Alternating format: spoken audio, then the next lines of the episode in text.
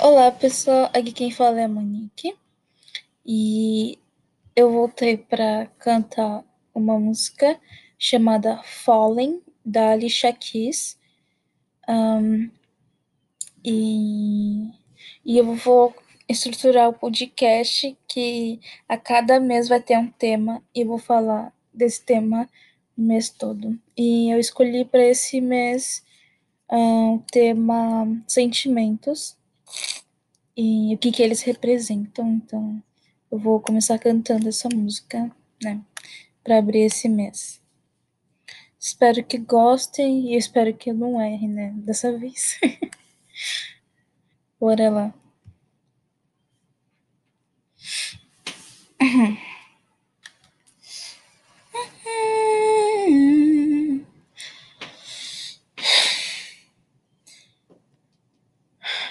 Keep on falling in,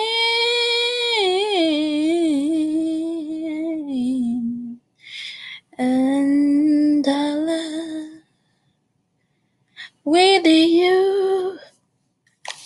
Sometimes I love you, sometimes you make me blue. Sometimes I feel good, at times I feel used. Loving you, darling, makes me so confused. I keep on falling in and out of love with you. I never love someone they are loving you. Oh, oh, I never felt this way. How do you give me so much pleasure and cause me so much pain? I don't I think I think more than a fool. I start falling, begging love with you. I keep on falling in and out of love with you. I never love someone that I loving you. Oh, yeah, oh, I, I falling. I, I, I, I'm falling, fall,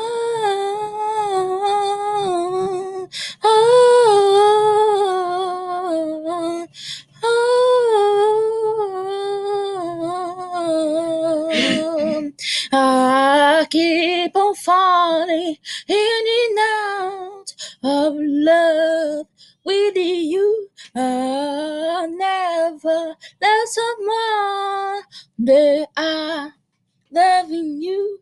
I'm falling in and out of love with you. I never love someone that I loving you. I'm falling in and out of love with you. I never love someone the way I loving you. What? I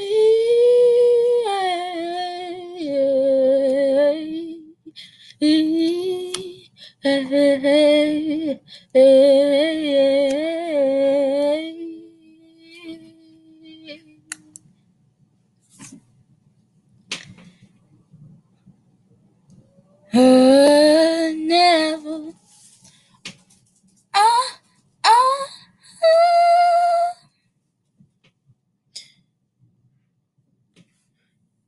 É isso. I start. I started. Não. Próxima vez é melhor. Eu sempre falo isso, né? Nunca é melhor. Mas é isso.